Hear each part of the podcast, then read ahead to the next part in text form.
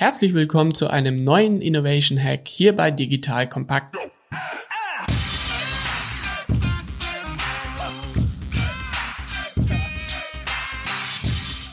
Ich bin Robert Bodmeier von disruptive.com und in der heutigen Folge wollen wir darüber sprechen, wie ich disruptive und innovative Ideen schon in einem frühen Stadium in der Organisation durchbekomme. Jedes Thema braucht irgendwann einmal das Commitment der Organisation, dass es in die Umsetzung gehen darf. Schon mal aus so einem Meeting frustriert rausgegangen, weil irgendwie dort über die völlig falsche Sache diskutiert wurde, weil wieder irgendeine Entscheidung auf die lange Bank geschoben wurde. Das ist ein absoluter Klassiker und wir kennen im Grunde kein Unternehmen oder Mitarbeiter, der dort irgendwie an dieser Stelle nicht irgendwo frustriert ist. Und die Mühlen Schulen malen einfach langsam und das ist eigentlich noch eine nette Beschreibung. Was ist aber eigentlich der Grund dafür? Warum laufen denn ein Großteil dieser Meetings so unproduktiv ab, ohne dass irgendwas entschieden wird? Und vor allem, wie kann ich das ändern?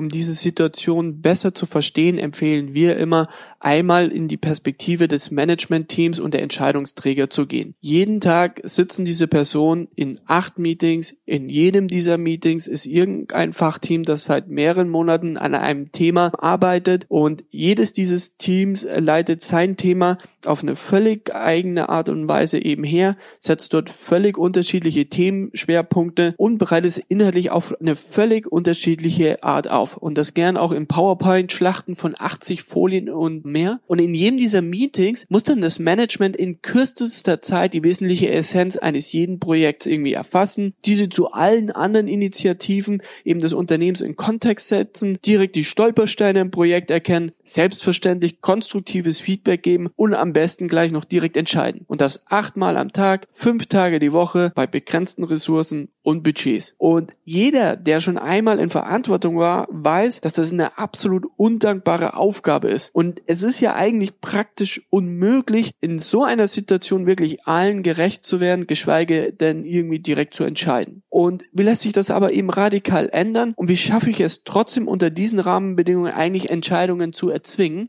Wir sagen immer, so wie Unternehmen heute versuchen, die Organisation kundenzentrierter aufzubauen, um wirklich markenrelevante Themen zu setzen, muss man eigentlich unserer Auffassung nach auch heute Entscheidungen komplett managementzentriert sein. Das heißt, anders formuliert, wie kann ich eigentlich heute dem Management so einfach wie nur irgendwie möglich machen, in kürzester Zeit Entscheidungen zu treffen? Und wir kennen halt einfach zig Unternehmen, die mit großer Leidenschaft aus Kundensicht denken und arbeiten, um eben Menschen Lösungen mit Mehrwert anzubieten. Und wir finden, exakt dieses Arbeitsprinzip muss man ja genauso intern anwenden, wenn man eben eigene Themen bearbeitet und versucht in der Organisation durchzubekommen. Aber wie mache ich es denn jetzt dem Management-Team leichter Entscheidungen zu treffen. Wir nennen das den Entscheidungsalgorithmus für managementzentriertes Arbeiten. Bei Disruptive arbeiten wir nämlich zusätzlich unter erschwerten Bedingungen, weil wir ja auch noch Status quo hinterfragende Innovationen irgendwie durchboxen wollen. Und in vielen Unternehmen wird das ja nach klassischer Denke mit höherem Risiko gleichgesetzt, anstatt irgendwie die Differenzierungspotenziale zum Wettbewerb zu sehen. Und umso mehr müssen wir uns ja auf vereinfachte Entscheidungsfindungen konzentrieren, die im Unternehmen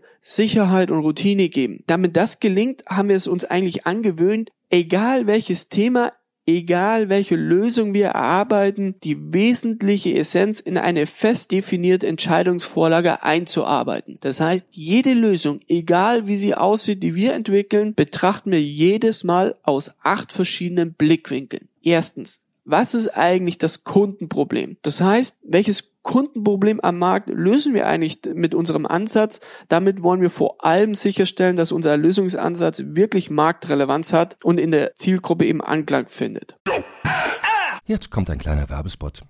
Aufgepasst! Wenn man so darüber nachdenkt, hängt die Leistung eines Unternehmens oft von der Qualität der sogenannten Digital Experience ab, die man Kundinnen und Mitarbeitenden bietet. Wenn deine Apps, Websites oder andere Benutzererfahrungen zu verwirrend sind, werden deine Kundinnen nicht lange bleiben und wahrscheinlich nichts von dir oder sogar von deinen Mitbewerbern kaufen. Und genauso ist das auch bei deinen Mitarbeitenden. Wenn sie zu frustriert oder überfordert von der Software sind, die sie nutzen sollen, leidet die Produktivität natürlich stark darunter. Und unser Partner Pendo ändert das. Mit Pendo bekommst du die All-in-One-Plattform für die Digital Experience damit du deine NutzerInnen besser verstehen kannst und erkennst, wo es Schwierigkeiten gibt. Pendo kombiniert nämlich Produktanalysen, In-App-Anleitungen, Benutzerfeedback und Session-Replays, damit du die Softwareerlebnisse für alle KundInnen und Mitarbeitenden verbessern kannst. Über 10.000 Unternehmen nutzen Pendo jeden Tag, darunter einige der innovativsten Organisationen der Welt. Und wenn du also auch Pendo nutzen willst, schau doch einfach mal unter digitalkompakt.de slash Pendo, schreibt sich P-E-N-D-O, vorbei. Dort kannst du das Ganze einfach mal kostenfrei testen und wie immer findest du alle Infos auch auf unserer Sponsorenseite unter digitalkompakt.de slash Sponsoren. Werbung Ende. Zweitens, wer löst das Problem am Markt eigentlich besonders innovativ? Das heißt, welche Unternehmen kennen wir, die ein ähnliches Problem auf eine innovative Art und Weise gelöst haben und wir schließen dabei immer explizit Unternehmen aus der eigenen Branche aus und schauen ausschließlich in andere Industrien. Damit wollen wir einfach sicherstellen, dass wir uns auf Lösungsansätze konzentrieren, die am Markt funktionieren und für unsere eigene Branche einen neuen Ansatz bieten. Drittens, wie können wir die Lösungsansätze für uns adaptieren? Um im eigenen Markt wirklich etwas Bahnbrechendes einzuführen, zerlegen wir immer die gesammelten Lösungsansätze anderer Industrien in ihre Einzelkomponenten und zeigen halt die vielversprechendsten Lösungsbausteine auf. Zusätzlich begründen wir immer, warum wir diese eben so vielversprechend finden und wie wir diese für den eigenen Markt aufgreifen wollen. Viertens was ist unsere Business-Hypothese? Das heißt, keine Umsetzung ohne klar definiertes Ziel. Hier beschreiben wir die Ausgangssituation und die Lösung in einer Wenn-Dann-Weil-Hypothese. Damit wollen wir einfach nur das Ziel abstecken, das wir mit dem Lösungsansatz verfolgen und wie es in den strategischen Kontext des Unternehmens passt. Damit wollen wir sicherstellen, dass unsere Lösungen auch immer zu den Zielen von dem Management-Team eben passt. Fünftens, auf welchen Markttrend zahlt unsere Lösung eigentlich ein? Um dem Management immer weitere Sicherheit zu geben, beschreiben wir auch immer einen Markttrend, auf den wir aufsetzen wollen. Damit stellen wir eben die Nachhaltigkeit der Lösung sicher und vermeiden, dass eben unser Lösungsansatz schon nicht in ein bis zwei Jahren wieder komplett überholt ist. Und je nachhaltiger und langfristiger Trend, umso besser ist es. Sechste Folie. Wie sieht der Lösungsansatz im Detail aus? Hier beschreiben wir unseren Lösungsansatz mit einem ersten Prototypen, irgendwie basierend auf einer häufig auftretenden Nutzungssituation und wir wollen einfach einmal einen realistischen User Flow, den Entscheidungsträger so aufzubereiten, dass er eigentlich schon den Menschen in einem frühen Stadium ein gutes Gefühl dafür gibt, wie eigentlich diese Lösung im Detail funktionieren können. Wir machen das, indem wir eben Scribbles aufmalen und an die Wand hängen oder eben wirklich einen Klick-Prototypen bauen. Siebte Folie. Welchen Business Case verfolgen wir eigentlich?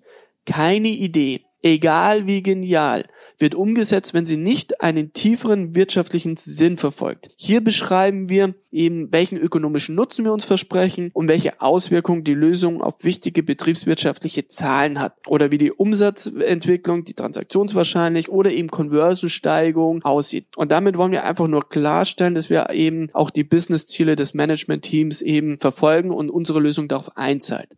Und letzte Folie und Perspektive, auf welche KPIs zahlt die Lösung eigentlich ein. Das heißt, zusätzlich beschreiben wir immer drei KPIs, die wir ganz konkret benennen, wo wir glauben, dass unsere Lösung positive Auswirkungen hat. Und damit verdichten wir einfach nochmal den Business Case und definieren, woran wir eigentlich den Erfolg der Lösung festmachen wollen. Gleichzeitig können wir im Zeitablauf messen, ob wir eigentlich immer noch auf Kurs sind und unsere Ziele erreichen. Und wirklich ausnahmslos jeden Lösungsansatz bereiten wir nach exakt diesem Schema auf.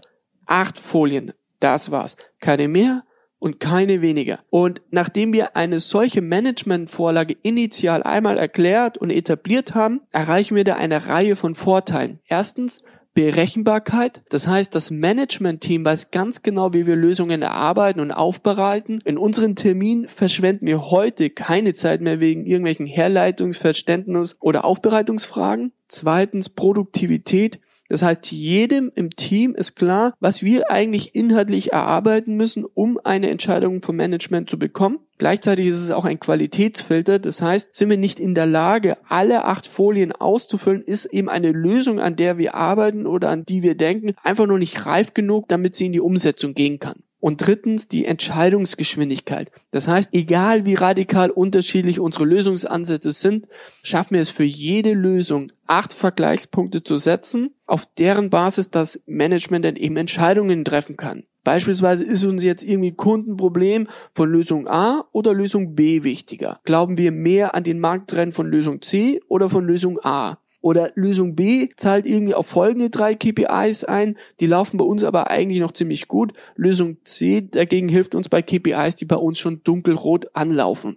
Das heißt, egal welche Ausprägung unsere Lösungen haben, egal wie radikal unterschiedlich sie sind, wir können immer trotzdem unmittelbar alle Lösungen in Bezug zueinander setzen. Und damit lässt sich einfach besser abwägen, in welche Lösung die begrenzten Ressourcen investiert werden können. Und als Standard schickt mir dem Management-Team die Entscheidungsvorlage rechtzeitig vor dem Termin zu. Das heißt, die Meetings beginnen in der Regel maximal noch mit einer kurzen Intro und normalerweise steigen wir aber unmittelbar mit Fachfragen ein.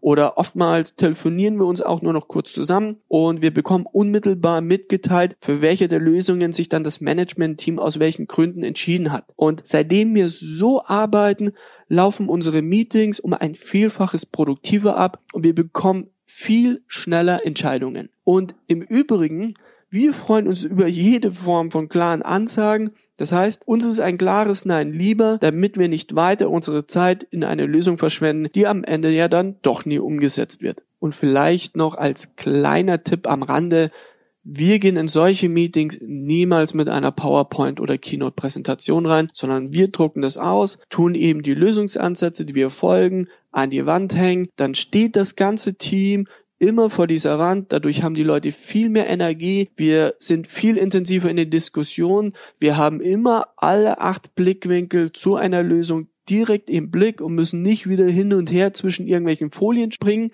Und alle Managementvorlagen tun wir auch untereinander dann eben auflisten, so dass wir drei, vier Lösungen immer direkt unmittelbar in Bezug zueinander bringen können. Und dadurch ist viel mehr Energie im Meeting, weil die Leute nicht sitzen, sondern weil sie stehen, weil sie diskutieren, weil wir Post-its an einzelnen Lösungsansätzen dranhängen, weil wir Feedback geben und wir haben trotzdem immer den Überblick. Und solche Meetings machen auch direkt um ein Vielfaches mehr Spaß als irgendwie eine Stunde lang auf einem Stuhl auf irgendeinen doofen Bildschirm zu klotzen. Insofern, probiert es aus und ihr werdet euch wundern, wie toll eigentlich solche Meetings dann laufen können und wie viel Spaß das bringen kann, wie viel man eigentlich klarere und schnellere Entscheidungen vom Management-Team bekommen kann. Viel Erfolg!